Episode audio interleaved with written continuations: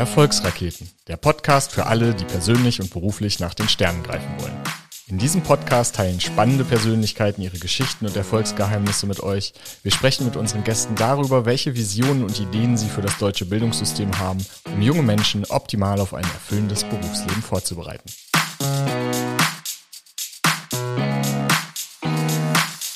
Hallo und herzlich willkommen beim Podcast Erfolgsraketen. Mein Name ist Dominik Sickelmann und ich bin Geschäftsführer der gemeinnützigen Organisation IW Junior.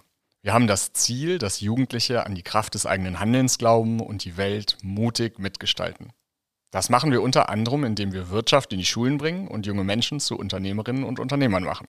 Ein immer noch ziemlich junger Mensch, den wir in seiner Schulzeit im Rahmen unserer Junior-Schülerfirmen zum Unternehmer gemacht haben, ist heute mein Gast. Manusher Shamsrizi ist Co-Founder des Game Lab Berlin am Exzellenzcluster der Humboldt-Universität und gründete das Social Startup RetroBrain.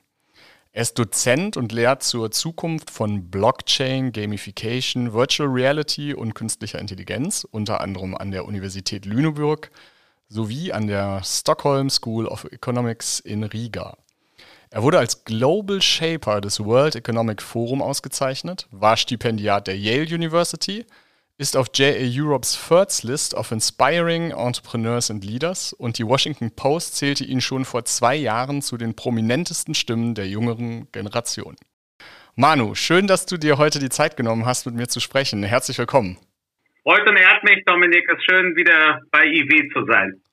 Manu, die Hamburger Morgenpost hat über dich geschrieben, du seist ein Tausendsasser der digitalen Welt. Wie bitte wird man sowas?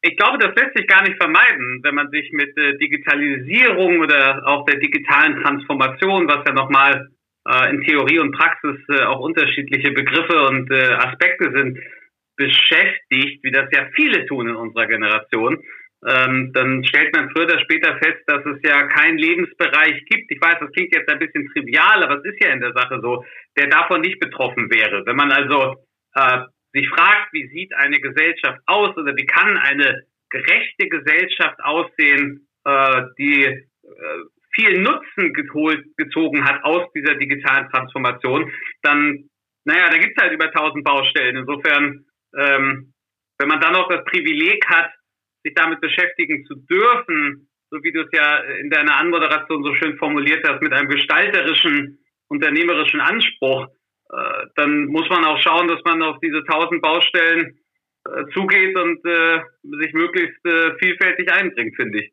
Ist ja ein Privileg, aus dem sich das, äh, aus dem sich dann Verantwortung ergibt.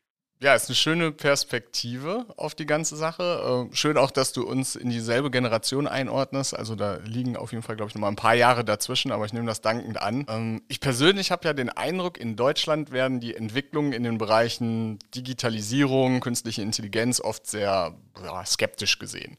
Also teilweise sogar als leichte Bedrohung wahrgenommen. So nach dem Motto, ja, KI, das vernichtet Arbeitsplätze etc. Du bist in diesen Bereichen Experte. Teilst du da meine Wahrnehmung?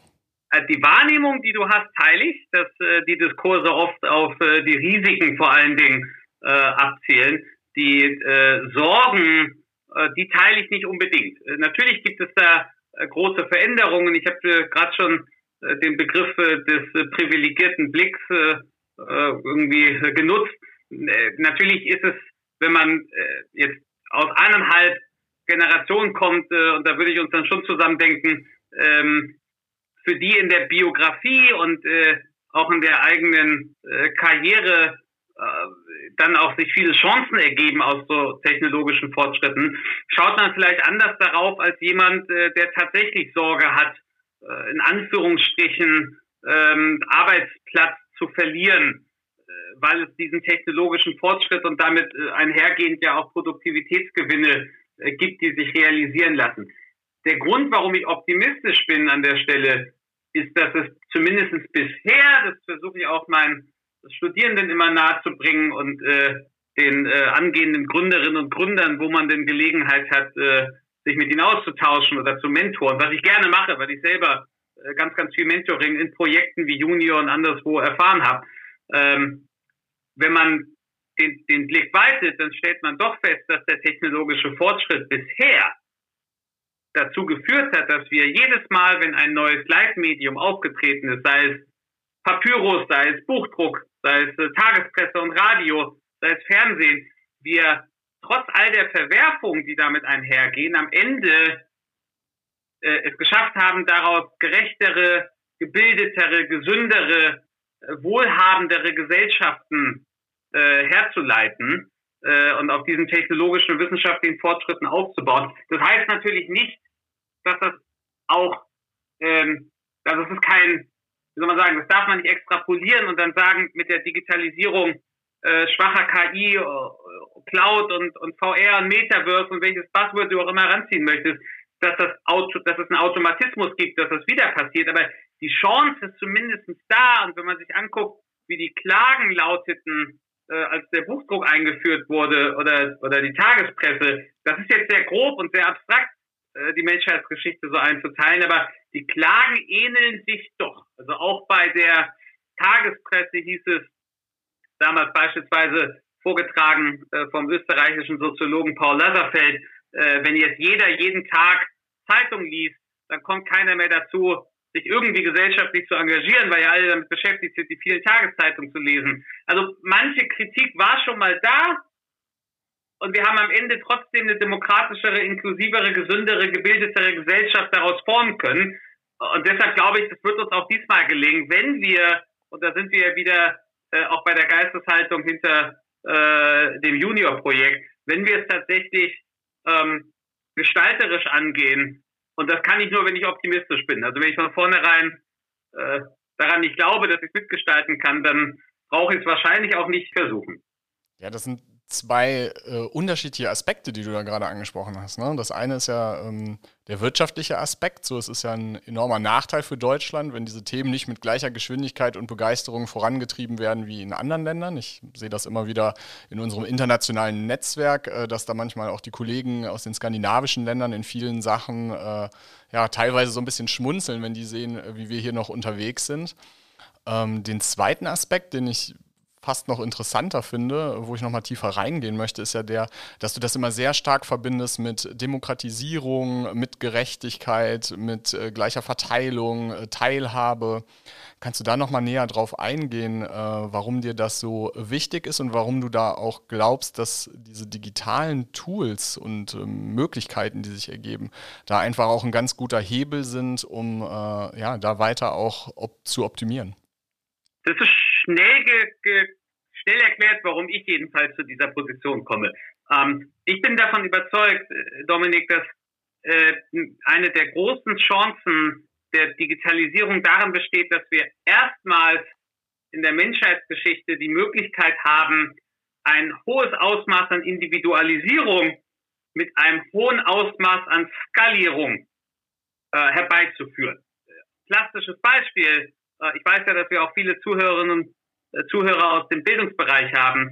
Äh, streng genommen, und das ist, glaube ich, nie ernsthaft bezweifelt worden, ähm, ist, äh, habe ich, äh, wenn ich einer Schulklasse aus 30 Personen ein und dasselbe Lehrbuch hinlege, im Zweifel 30 Mal daneben gegriffen. Im Zweifel habe ich 30 individuelle Bildungsbiografien, die sich aus einer ganzen Reihe von ähm, äh, äh, Aspekten zusammensetzen, von soziodemografischem Milieu, äh, individuellen äh, Neigungen, Tagesform, äh, Lerntypen, you name it. Aber im Zweifel habe ich 30 Mal überfordert oder unterfordert. Punkt.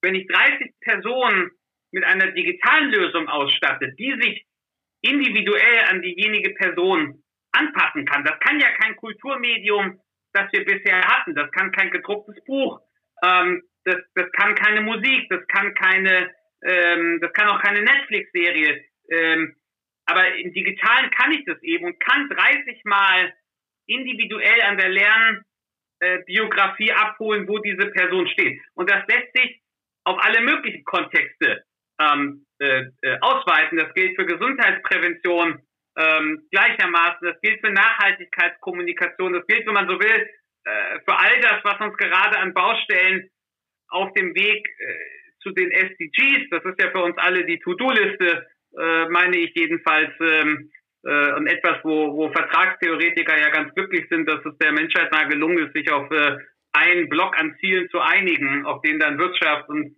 Wissenschaft und Zivilgesellschaft und Staat gleichermaßen einzahlen. Ähm, das, ist das, das ist die große Chance, die das Digitale bietet auf dem Weg äh, äh, für, für, für die nächsten Jahre in all diesen ähm, Bereichen. So deshalb ähm, und, und da, deshalb kommt auch Gaming eine besondere Rolle zu. Da kommen wir vielleicht noch äh, auf das Thema äh, als Leitmedium der digitalen Transformation, weil im Gaming eben äh, diese Eigenschaft des Digitalen weit äh, stärker und früher als in anderen Feldern und Branchen und Communities erdacht und erprobt wird. Denn am Ende, auch das gehört ja zur Wahrheit, kann ich auch ein, einen schlechten Prozess und eine schlechte Geisteshaltung und eine schlechte Form von Organisationsentwicklung ähm, oder Kultur digitalisieren und dann habe ich halt einen schlechten digitalen Prozess. Dann hätte ich dieses Potenzial, von dem ich gerade erzählt habe, äh, nun noch nicht wirklich ähm, abgeholt. Vielleicht noch ein Gedanke, Dominik, zu dem, zu dem ersten Thema, das du jetzt gerade nochmal mit, mit aufgebracht hast. Äh, das ist eine wirklich tragische Situation, denke ich, in der wir da sind. Das hat natürlich, äh, glaub, oder bin ich von überzeugt, auch damit zu tun, dass es äh, in der Bundesrepublik mit der sozialen Marktwirtschaft, die wir haben, natürlich jahrzehntelang ähm, man, man Modelle und Industrien hatte, mit denen man sehr erfolgreich wirtschaften konnte.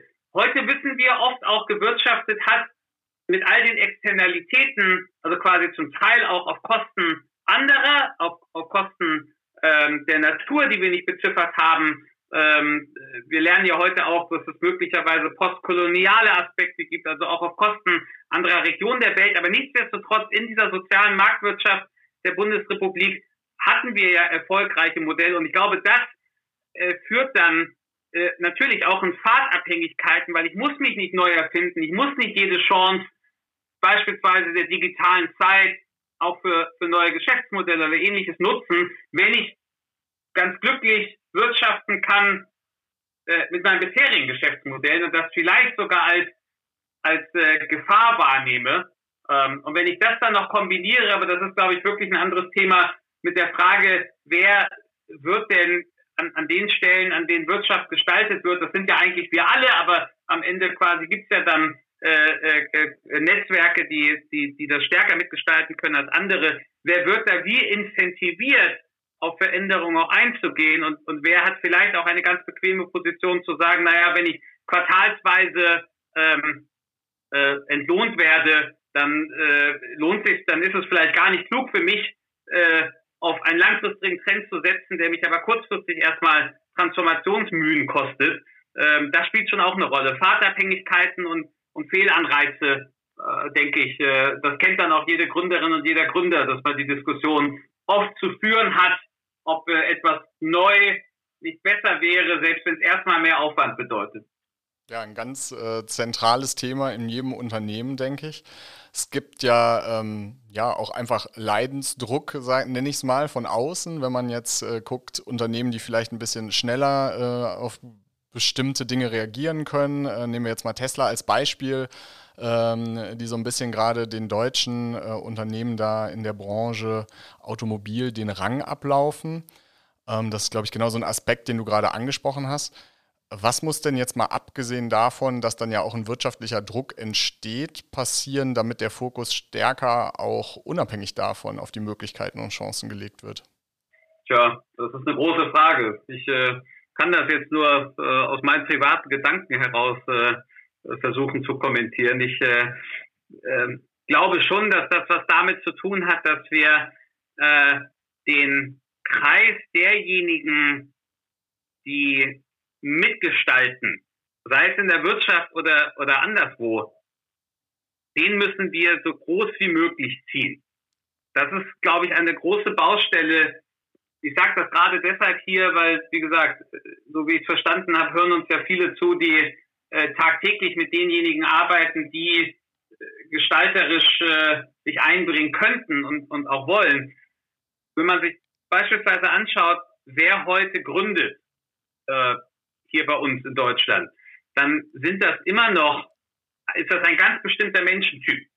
Ohne dass das jemals von jemandem bewusst herbeigeführt wurde. Wir kennen die Studienlage, dass äh, Investoren gerne Personen Ressourcen zur Verfügung stellen, die ihnen sehr ähnlich sind. Auch das ist ja keine, keine Boshaftigkeit, sondern, sondern scheint einfach ein, ein psychologisch äh, äh begründbares Verhaltensmuster zu sein. Aber ähm, wie gesagt, systemisch begründet, nicht individuell ähm, herbeigeführt, haben wir eine Situation, davon bin ich überzeugt, wo ein bestimmter Typus männlich extrovertiert ruft laut, wenn die Frage kommt, wollen Sie sich zu diesem Thema äußern? Ja, endlich fragt mich jemand und geht dann auf die Bühne. Also ehrlicherweise auch, auch jemand, das ist schon eine ziemlich genaue Beschreibung auch von meiner Person und, und, und von vielen äh, Startup-Gründern, die ich kenne und sehr schätze, die fantastische Arbeit machen. Aber das lässt eine Menge Potenzial für diesen gestalterischen Umgang äh, mit, der, mit der Digitalisierung außen vor. Das, das ist ein, ein, ein, ein Problem ähm, mit all den klugen, fantastischen, innovativen Gründerinnen da draußen, die immer noch Schwierigkeiten äh, haben, strukturelle Art. Das ist aber auch, und ich glaube, da stehen wir am, am Anfang der Diskussion, ein Thema, wie gehen wir um mit eher introvertiert veranlagten Gründern. Das gibt es nicht nur, aber ganz stark, beispielsweise auch in der äh, Wissenschaftsgemeinschaft. Ähm, also als jemand, der sein Leben damit zugebracht hat, in Laboren über kluge biotechnologische Ideen nachzudenken und daran zu forschen, äh, ist vielleicht nicht gut vorbereitet auf ein sehr reißerisches, sehr grelles äh, Startup-Ökosystem, wie stellenweise noch ist.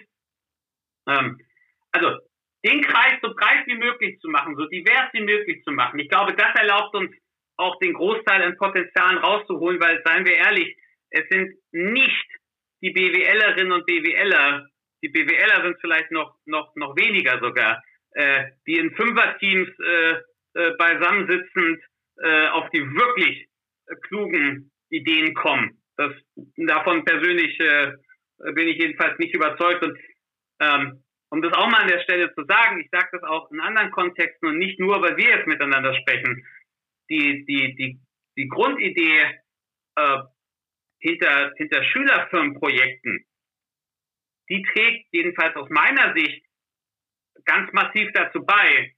Äh, ich selber, das hast du, das hast du ja in deiner freundlichen Anmoderation äh, auch schon, schon angemerkt, als äh, Alumnus ähm, wäre vermutlich heute kein Unternehmer, kein Sozialunternehmer, ähm, würde mich nicht so für Wissens- und Technologietransfer aus, die, aus der Forschung in die Gesellschaft durch das Vehikel Unternehmertum interessieren, wenn ich damals nicht an einem Gymnasium mit musischem Schwerpunkt aus einer Medizinerfamilie kommend äh, mit Unternehmertum in Berührung äh, gebracht worden wäre. Punkt. Insofern, wie gesagt, je diverser, desto klüger unsere Ideen ähm, äh, und, und, und da haben wir noch ein bisschen was zu tun, um das äh, zu maximieren diese Diversität und Heterogenität. Ja, danke für die Einschätzung und auch äh, die Rückmeldung. Wir freuen uns natürlich immer sehr, gerade wenn ehemalige Teilnehmende dann nochmal äh, im Nachgang zu uns kommen, wir ja miterleben dürfen, was aus ihnen geworden ist. Bei uns ist es ja tatsächlich so, dass äh, circa die Hälfte aller CEOs in den Schülerfirmen äh, weiblich sind. Also da ist zumindest äh, die Diversität gegeben. Da seid ihr dann äh, dem Rest des Ökosystems noch voraus, ja. ja, Trendsetter hoffentlich. Inwiefern haben denn deine Erfahrungen in der Schülerfirma wirklich dazu beigetragen, später den Schritt zur Gründung in Erwägung zu ziehen erstmal und dann auch letztendlich zu gehen? Äh, ich glaube tatsächlich weniger im konkreten Skillset, um mal diesen Begriff zu, zu nutzen, weniger in konkreten Kompetenzen ähm, und mehr im, Hinblick auf eine Geisteshaltung, dass man probieren kann und sollte. Also dass Unternehmertum und Wirtschaft nicht dieses abstrakte Etwas ist, was an der Börse stattfindet und äh, in Aufsichtsräten großer Konzerne stattfindet, sondern dass das etwas ist, was wo ich auch eine Rolle spielen kann. Das würde ich sagen, quasi also die die, die optimistische Aufladung äh, meiner Geisteshaltung, das war dann schon ähm, äh, ein, ein, ein, ein wesentliches äh, Element äh, bei unserer eigenen Unternehmensgründung. Wenn man Wenn man das nicht erlebt hat, ist man, glaube ich, erstmal ziemlich weit davon entfernt, sich auf das Abenteuer einzulassen, auf diese äh, berühmt-berüchtigte Entrepreneurial Journey, die ja auch nicht nur auf ein großes, wichtiges Thema aus, aus positiven äh, Momenten, äh, äh die LinkedIn-tauglich äh, sind, besteht. Und deshalb auch dieser interessante Gag, dass wir da draußen ganz, ganz viele Gründer haben mit großem Selbstbewusstsein, was fantastisch ist, die, die, die auftreten und sagen, ich löse jetzt alles. Ich löse all die strukturellen Probleme, äh, die es im Gesundheitswesen gibt, im Bildungswesen gibt. Ich äh, rette uns vor der Klimakrise ähm, und so weiter. Und das ist oft, sind das nicht diejenigen, die, wie soll man sagen, die wirklich kreativen Ansätze unbedingt gefunden haben. Das sind oft, so nehme ich das wahr, nachdenkliche Menschen, die eher an sich zweifeln. Und deshalb findet man die oft an Universitäten oder an außeruniversitären Forschungseinrichtungen. Und das ist dann natürlich eine gewisse Tragik, wenn wir diejenigen dann nicht schaffen, rechtzeitig auch mit diesem Feuer und der Geisteshaltung anzustecken. Du kannst auch selber was aus deiner Forschung machen, weil die anderen allein bei, bei all der Leidenschaft äh, werden diese Probleme halt nicht lösen. Ähm, du brauchst schon auch irgendwie beide Communities. Ja, vielen Dank. Ich freue mich natürlich äh, sehr über das, was du gesagt hast. Es klingt fast so, als hätten wir uns vorher abgesprochen oder hätte ich dich gebeten, da irgendwie bestimmte Buzzwords äh, zu nennen. Das, das sage ich gern, das haben wir nicht. Äh, dafür bin ich auch viel zu chaotisch veranlagt. Selbst wenn wir es gemacht hätten, äh, hätte ich es mir nicht merken können. Ähm, äh, ja, aber da gab es keine Absprachen. Das kann ich auch gerne nochmal bestätigen. Genau, also ich meine, das ist ja genau der Kern unserer Arbeit. Ich glaube, wir leben in einer Wissensgesellschaft, wo Wissen, äh, ne, du hast gerade das Skillset angesprochen, theoretisch überall verfügbar ist. Über YouTube-Videos, über ganz, ganz viele ähm, Kanäle kann man sich einfach Wissen aneignen, aber diese Geisteshaltung zu entwickeln oder ähm, ein gewisses Mindset, wie man äh, auf Neudeutsch gerne sagt, das kann man ja eigentlich nur durchs Erleben, durchs äh, Handeln ähm, wirklich äh, erfahren. Auch da sind äh, Gamerinnen und Gamer übrigens, glaube ich, prädestiniert, äh, weil äh, wer gerne gamet, äh, der kennt es ja gar nicht anders, äh, als dass man es probieren muss, äh, dass man scheitert, dass man äh, dann äh, neu äh, ansetzt. Also ich glaube schon, äh, ich kenne da jetzt keine Empirie zu leider, aber ich glaube schon, dass es so ist, dass äh, wer das Hobby Gaming betreibt, äh, der ist auf manches, äh, das einem auch in der Unternehmensgründung begegnet, ziemlich gut vorbereitet. Okay, ja, das ist so ein bisschen so eine Steilvorlage. Wir hatten vorher so ein bisschen äh, technische Probleme mit der Audioqualität und dann hattest du gesagt, hey, verstehe ich gar nicht, so hier ein Gaming-Haushalt, müsste doch irgendwie alles super laufen. Das ist natürlich auch eine Steilvorlage, um jetzt endlich mal auf dein äh, Startup oder Social Startup, muss man ja sagen, äh, zu sprechen zu kommen. Retro Brain. Ähm, das, also Ihr habt eine Videospielkonsole für Alten- und Pflegeheime entwickelt. Jetzt Omi und Obi mhm. an der Playstation ist ein Bild, das die meisten vermutlich erstmal eher schmunzeln lässt, wenn sie sich das so vorstellen. Aber das Produkt dient ja primär nicht zum Vergnügen, sondern vielmehr wird es bei Demenz- und Parkinson-Patienten eingesetzt und gilt, glaube ich, mittlerweile auch als Medizinprodukt. Ne? Wie, wie bist du auf die Idee gekommen? Ähm, vorab, äh, das hängt ein bisschen davon ab, wen du fragst, weil äh, in der Tat für diejenigen, die spielen, äh, soll das schon im Vordergrund stehen, dass sie Spaß haben. Ähm, all die anderen Aspekte äh, interessieren eher, eher andere Akteure im Gesundheits- und Pflegewesen. Äh, wie sind wir auf die Idee gekommen? Ähm, ganz einfach Schnittstelle von ähm, zweierlei, äh, und das ist, glaube ich, oft so, ähm, äh, wenn man äh, äh, dann Gründerinnen und Gründer fragt, wie sie auf ihre Idee gekommen sind. Es gab eine abstrakte Ausgangslage. Diese abstrakte Ausgangslage äh, bestand darin, dass wir eben äh, am Exzellenzcluster der Humboldt-Universität, äh, wie du es schon gesagt hast, äh, ich mit zwei Freunden, einem äh, dem Theaterwissenschaftler Tom Lege und dem Informatiker und Literaturwissenschaftler Christian Stein, gemeinsam das äh, sogenannte Game Lab Berlin gegründet habe, das akademische Mutterschiff, wenn man so will, zur Retro Brain R&D, ähm, am Game Lab fragen wir uns, wie eine Gesellschaft aussieht, deren meistgenutztes Medium das Videospiel ist, das ja, wir hatten das vorhin schon, mit bestimmten Eigenschaften daherkommt, die ziemlich neuartig sind. Interaktivität, die Fähigkeit, dass äh, die Welt auf das Handeln des, äh, der Spielerin, des Spielers reagiert. Das habe ich alles bei, bei anderen Kulturmedien, die uns bisher bekannt waren, nicht ist aber, also würde uns jetzt auch zu weit führen, das, das, das, das auszudeklinieren. Und ähm, wenn man sich fragt, wie eine Gesellschaft aussieht, deren zugrunde gelegtes Menschenbild nicht mehr der Homo economicus ist, also die Vorstellung davon, dass Menschen aus Vernunft das tun, was sie tun sollten, was, glaube ich, äh, in, äh, in keiner Wissenschaftsdisziplin bisher gelungen ist, nachzuweisen, dass wir wirklich dieses Vernunft äh, äh, quasi ökonomisch getriebene Wesen äh, sind, sondern der Homo ludens, also die Vorstellung von Menschen als spielerischem Wesen, was keine neue Idee ist, das stand schon bei Friedrich Schiller äh, in seinen Briefen über die ästhetische Erziehung äh, damals formuliert mit der Mensch ist nur da, ganz Mensch, wo er spielt. Mit dem im Hinterkopf die Gesellschaft zu durchsuchen nach Orten, wo äh, aus diesem Wechsel des Menschenbildes Gutes äh, erwachsen kann, da waren wir schon sehr aufmerksam am Schauen im Bereich Gesundheits- und Pflegewesen. Und der praktische, ähm, die praktische Dimension, die, die dann den Auslöser gab, sich mit der stationären Pflege zu beschäftigen, äh, war tatsächlich ein Alzheimer-Fall äh, im äh, Bekanntenkreis, ähm, wo man uns, äh, wo man mich gefragt hat, ob ich äh, digitale Innovationen kennen würde, die, die man dort äh, einer Großmutter äh, zur Verfügung stellen könnte. Und ich war ehrlicherweise, oder wir waren ehrlicherweise reichlich entsetzt, äh, wie wenig es da gab äh, und, und wie wenig das, was es äh, gab, unseren Ansprüchen genügte. Wie gesagt, wenn du aus dem Gaming kommst, dann bist du bestimmte Dinge gewohnt, ein Maximum an äh, Usability, also auch, auch an Niedrigschwelligkeit, an Inklusion, an, an technologischer Fortgeschrittenheit.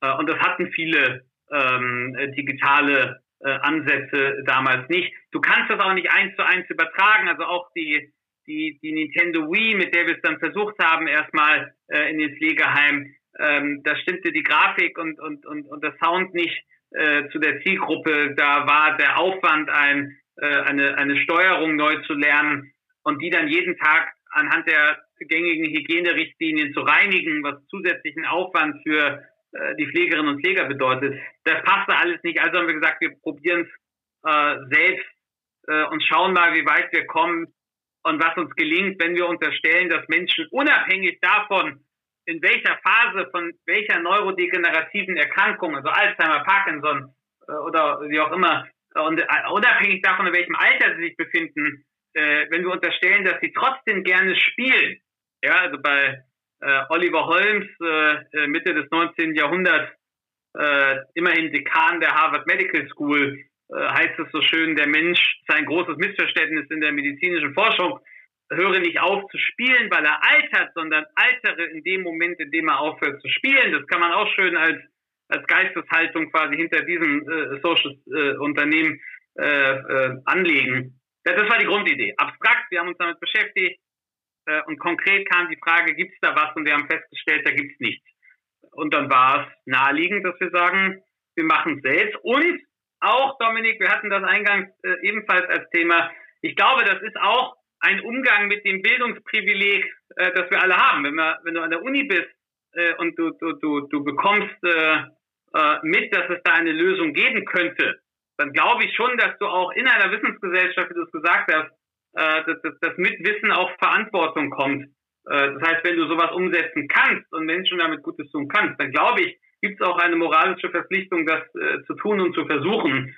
Und dann bist du wieder bei der Frage, wie komme ich dieser moralischen Verantwortung bestmöglich nach? Also wie sorge ich dafür, dass diese Idee, die hier möglicherweise nutzenbringend ist, möglichst jedermann zugänglich gemacht wird?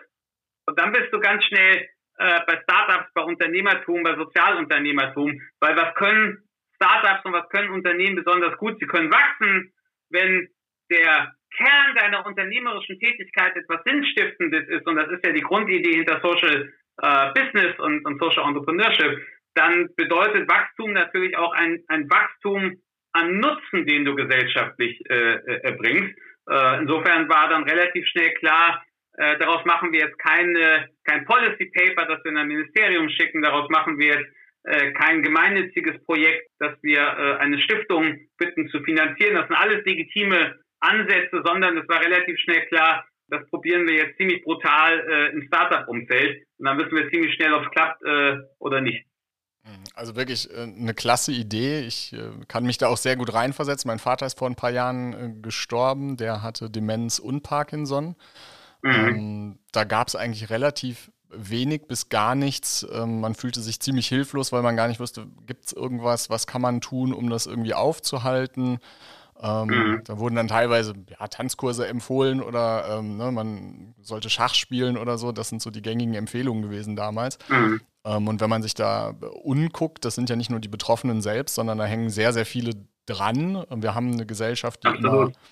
immer äh, älter wird. Es gibt immer mehr Ältere. Ähm, das heißt, auch die Demenzerkrankungen werden steigen. Also das ist ja ein Thema mhm. mit hoher gesellschaftlicher Relevanz und mhm. äh, wo es auch wirklich viel, viele Personen gibt, die davon äh, negativ beeinflusst werden von dieser Entwicklung. Deshalb ist es ganz toll, dass ihr da was entwickelt habt in diesem Umfeld. Ja, das ist auch ein bisschen, Dominik, was ich vorhin meinte, mit, das, das hängt davon ab, wie du fragst. Weil all diese gesellschaftlichen, gesundheitsökonomischen, äh, auch psychologischen Effekte auch für äh, Angehörige, für äh, Pflegefachpersonal, äh, für Kostenträger, also die Krankenkassen und so weiter, die spielen natürlich eine Rolle. Wir haben in einer langen Studie, und das war uns wichtig, ähm, ne, weil am Ende waren wir ausgründende Jungwissenschaftlerinnen und Wissenschaftler. Ähm, wir haben in einer langen Studie mit der Barmer und, und, und Charité und dem Max-Planck-Institut und vielen Partnern zeigen können, dass diejenigen, die unsere Spiele spielen, seltener stürzen, eine Verlangsamung ihres kognitiven Abbaus haben und eine Erhöhung der sozialen Inklusion, also mehr Gruppenzugehörigkeit empfinden.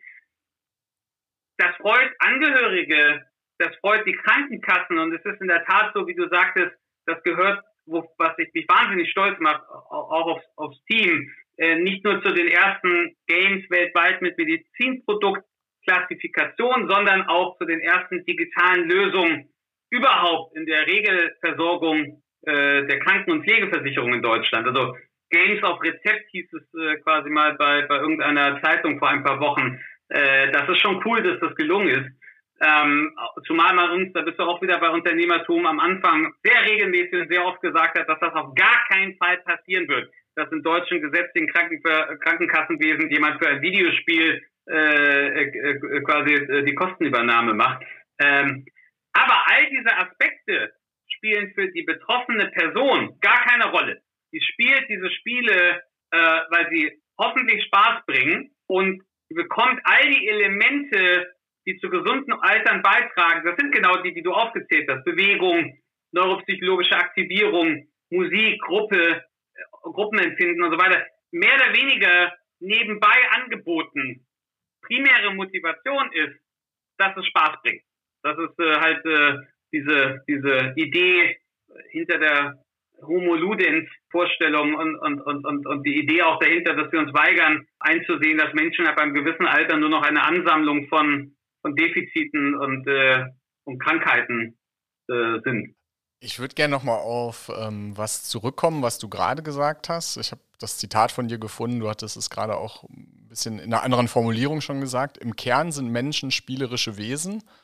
Und äh, dann hattest du noch den Nachsatz gemacht, wir machen uns genau das zunutze in unserem Unternehmen. Also ich glaube, also ich kann es auf jeden Fall für mich bestätigen. Äh, bin äh, auch in, im hohen Alter, naja gut, ich bin 40, ähm, aber immer noch jemand, der sehr äh, spielerisch wie ein Welpe jedem Ball hinterherläuft und da irgendwie ganz, ganz viel mhm. Freude dran hat. Was können denn aus deiner Sicht Schulen und andere Bildungseinrichtungen davon lernen oder wie können die sich dieses spielerische Wesen zu Nutzen machen? Oder machen sie es vielleicht schon in gutem Ausmaß und Umfang? Ähm, nicht ausreichend, aber es ist an, an und für sich in, in unserer, in der Ideengeschichte unserer Pädagogik und der Vorstellung unserer Schule war es eigentlich mal angelegt. Das war ja nicht immer in der europäischen äh, Kulturgeschichte der Bildung, war es ja nicht immer der Nürnberger Trichter.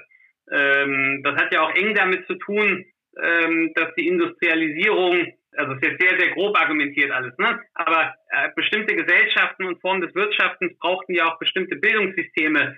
Und wir sind heute vor dem Hintergrund dessen, was Digitalisierung zu leisten vermag, wir hatten es vorhin, also erstmals Individualisierung bei hoher Skalierung, stehen wir einfach vor der Frage, wie sieht denn auch Schule äh, im 21. Jahrhundert aus? Das hat nicht alles mit Technologie zu tun, das, das, das ist auch ganz klar, da geht es auch um Fragen der Empathie, äh, da geht es auch um Fragen ähm, äh, der, äh, ja, wie soll ich das jetzt nennen? Äh, das ist nicht esoterisch gemeint, aber quasi der, der, An der Anerkennung dessen, dass wir äh, ne, die SDGs wieder herangezogen, äh, dass wir quasi alle mit allen verbunden sind. Ja? Wie gesagt, nicht esoterisch gemeint, sondern einfach systemisch gedacht. Aber das Digitale fordert halt sein Tribut und hat zugleich quasi die Riesenchancen, die es mit sich bringt.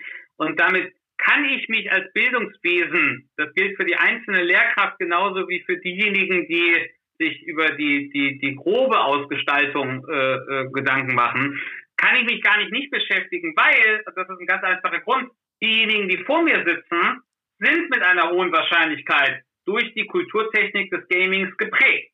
Wenn ich bis 2023, äh, so sagt die Studienlage, weltweit drei Milliarden Gamerinnen und Gamer habe, das ist jetzt ein sehr breiter, amorpher Begriff. Da ist jetzt Clash of Clans auf dem Handy genauso mit gemeint wie ein AAA-Titel à la äh, äh, Witcher 3, äh, in den ich irgendwie hunderte Stunden stecke. Also quasi, das ist eigentlich zu breit, um damit zu arbeiten. Aber soll zumindest zeigen, dass die Wahrscheinlichkeit, dass in der Klasse, die vor mir sitzt, idealerweise sitzt sie ja gar nicht vor mir, ne? aber äh, ähm, die Klasse, mit der ich zu, zu tun habe und arbeite, die Wahrscheinlichkeit, dass die durch Gaming geprägt sind, ist ziemlich hoch.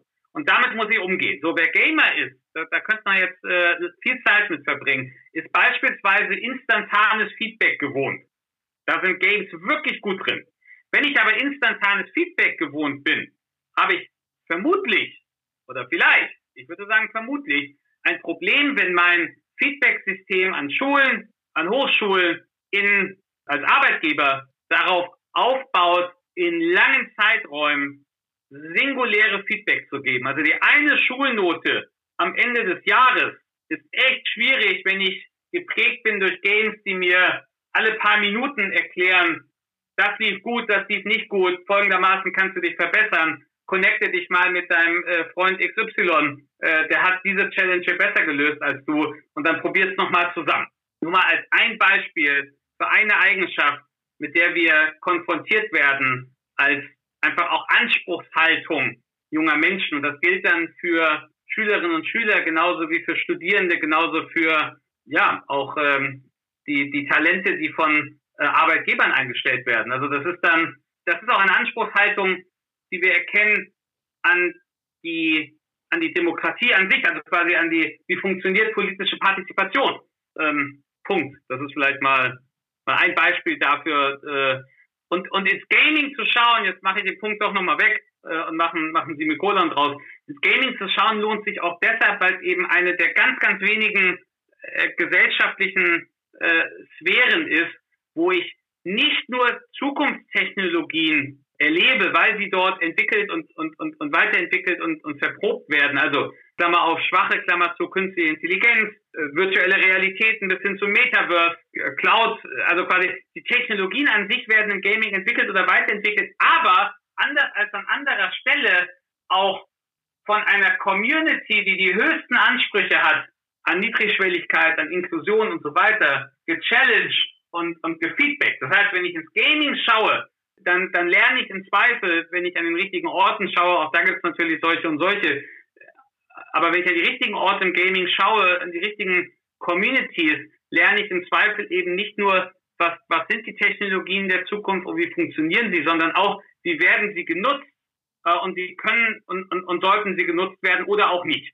So, und deshalb glaube ich, ist diese Nachbarschaft vielleicht zunächst einmal überraschend, aber sie ist für ganz, ganz viele gesellschaftliche Systeme und, und, und Organisationen und Branchen, die mit Menschen zu tun haben, also Pflege, also Bildung, ne, nur mal die beiden Beispiele, die wir gesprochen haben, ist diese Nachbarschaft wahnsinnig lohnenswert.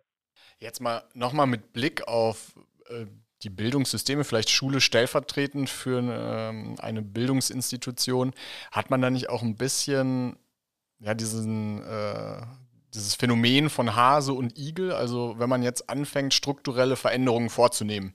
Das ist ja sehr langatmig und langsam, ähm, während natürlich die Jugendlichen immer äh, schon zehn Schritte voraus sind. Ähm, ne? Also eine Lehrkraft, die sich äh, heute in der Ausbildung befindet und dann vielleicht die neuesten äh, Erkenntnisse da ähm, schon ja, fließen schon mit ein in diese Ausbildung. und dann äh, steht sie irgendwann vor der Klasse und dann hat sich die Welt da einfach schon in irrer Geschwindigkeit weitergedreht. Kann, wie, wie könnte man das lösen?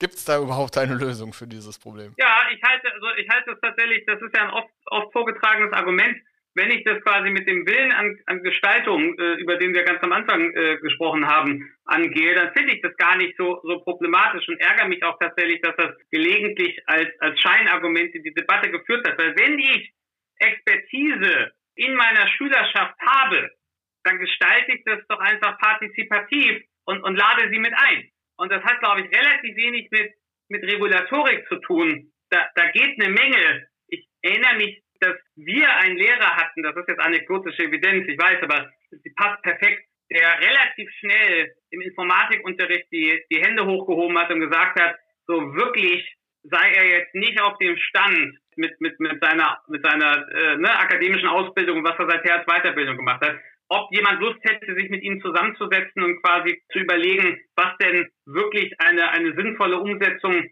von, von Informatikunterricht in der 10., 11. Klasse muss das gewesen sein, darstellt. Und dann hat sich eine Gruppe gefunden. Wir haben uns zusammen mit ihm hingesetzt und, und haben uns angeschaut. Er hat uns erklärt, was muss Ende des Jahres beherrscht werden. Klar, ne, die Rahmenbedingungen, äh, die ja auch zur Vergleichbarkeit führen sollen, ob man das nun gut findet oder nicht. Äh, das sind ja die, die Spielregeln in unserer Sprache, äh, äh, unter denen wir operieren und, und, und mit denen wir zu spielen haben. Und dann haben wir uns zusammen überlegt, wie wir es machen. Ich habe, glaube ich, also wirklich selten einen so motivierenden Unterricht erlebt. Punkt. Also ja, das ist, das ist so, das wirst du auch nie ändern können. Das Hase und, und Igel, das liegt in der Natur der Sache. Aber ich kann es mit den Ressourcen, glaube ich, schon mal anders angehen, äh, wenn ich sie einbeziehe, die ich in meiner eigenen Schülerschaft habe. Äh, und da gibt es ja auch andere Möglichkeiten. Ne? Ich kann, kann ein Schülerfirmenprojekt ranholen, um mal ein naheliegendes Beispiel zu nennen. Es gibt tolle Initiativen. Ähm, ich selbst mache mit bei einer Bundesforschungsministerium, es nennt sich Forschungsbörse. Da werden Wissenschaftlerinnen und Wissenschaftler für Schulen in Anführungsstrichen einladbar gemacht.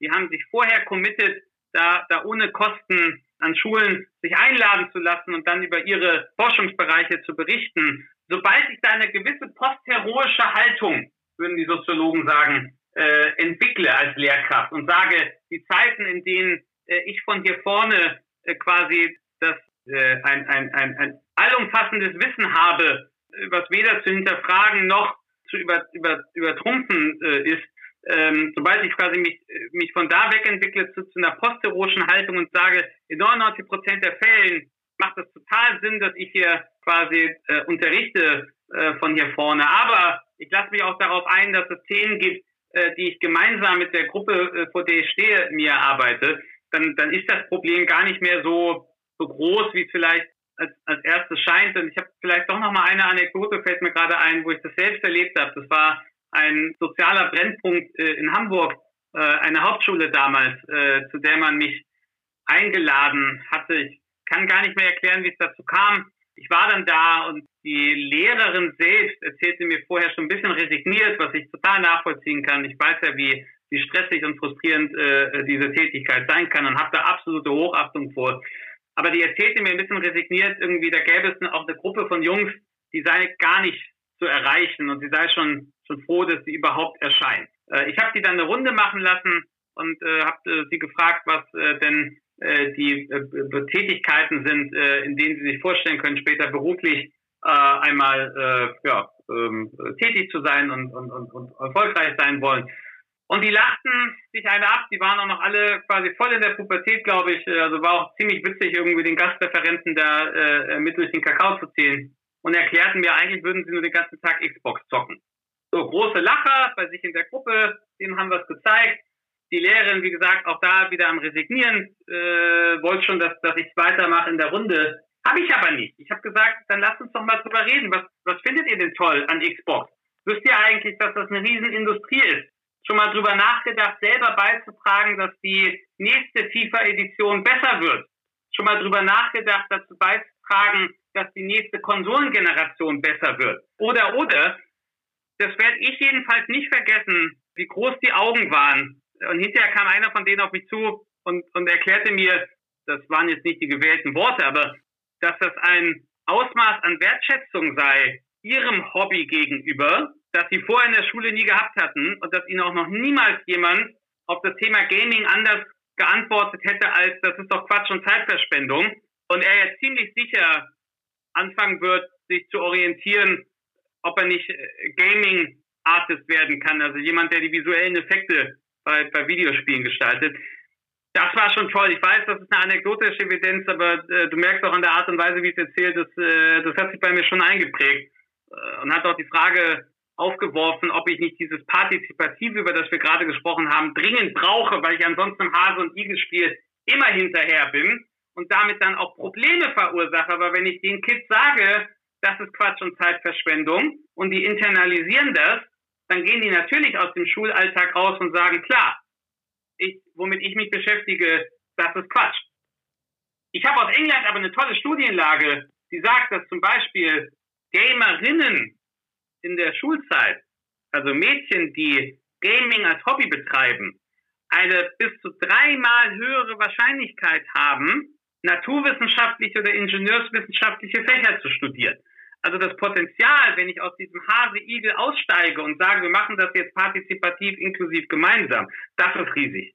Ja, Wahnsinn, äh, was du da äh, sozusagen aus der Hüfte schießen kannst äh, an Ansätzen. Ich fasse das mal so zusammen. Es ist auch so ein bisschen der Aufruf an Lehrkräfte, äh, an die Kraft des eigenen Handelns zu glauben und äh, vielleicht auch selbst so ein bisschen die unternehmerische Perspektive einzunehmen oder wie man beim Design Thinking sagen würde, user-focused, äh, die Bedürfnisse der Zielgruppe in den Mittelpunkt zu stellen und äh, dann eben Lösungen und Ansätze dafür zu entwickeln, statt ja, die Schuld dem äh, System zuzuschieben, was wir, glaube ich, alle immer mal wieder als Entschuldigung, wie du es genannt hast, auch gerne heranziehen. Und wer hat schon den Luxus, dass die eigene Usergruppe jeden Tag stundenlang vor einem sitzt und verfügbar ist? Das ist ein guter Punkt, das stimmt, ja. Manu, ich glaube, wir könnten noch äh, Stunden weiterreden. Also wir haben so viele äh, spannende äh, Facetten gerade schon gehabt. Ähm, unser Podcast heißt ja Erfolgsraketen und es gibt so ein paar Fragen, die stellen wir allen Gästen gleich.